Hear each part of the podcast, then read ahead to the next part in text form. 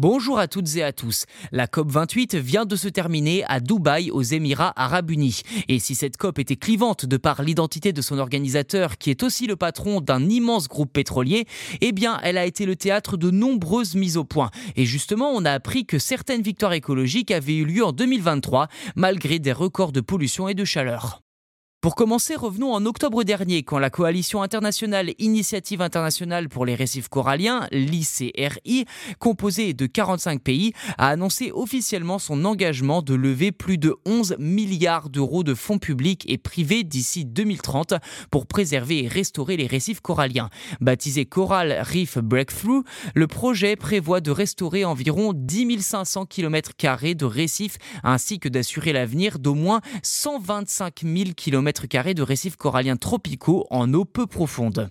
Ensuite, retour début août, quand huit pays se sont réunis à Belém au Brésil à l'initiative du nouveau président brésilien Lula da Silva.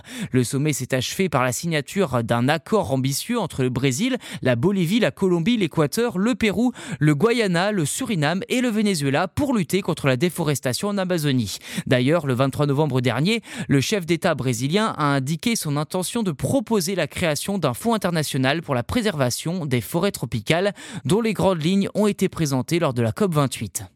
D'ailleurs, deux votes historiques ont eu lieu cet été. Le premier, le 19 juin, quand les États membres des Nations Unies ont voté en faveur d'un traité de protection de la haute mer. Un texte ambitieux visant à protéger les eaux internationales, notamment avec la création d'aires marines protégées qui font actuellement l'objet de seulement 1% de mesures de conservation. Le second a eu lieu un mois après, le 17 juillet, quand la loi sur la restauration de la nature a été adoptée au Parlement européen. Conformément à un accord entre le Parlement et les États membres de l'UE conclu à la mi-novembre, le dispositif prévoit notamment de restaurer au moins 30% des surfaces terrestres et marines dégradées d'ici 2030, 60% d'ici 2040 et 90% en 2050.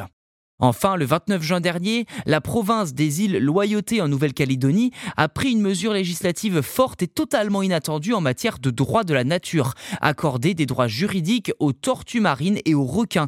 Plus précisément, les tortues et les requins de cette province pourront bénéficier du statut d'entité juridique naturelle. Leur cause pourra donc être plaidée devant les tribunaux administratifs et judiciaires de Nouvelle-Calédonie en première instance, les appels se faisant à Paris par le biais de porte-parole d'associations de défense des animaux et de l'environnement ou directement par le président des îles Loyauté.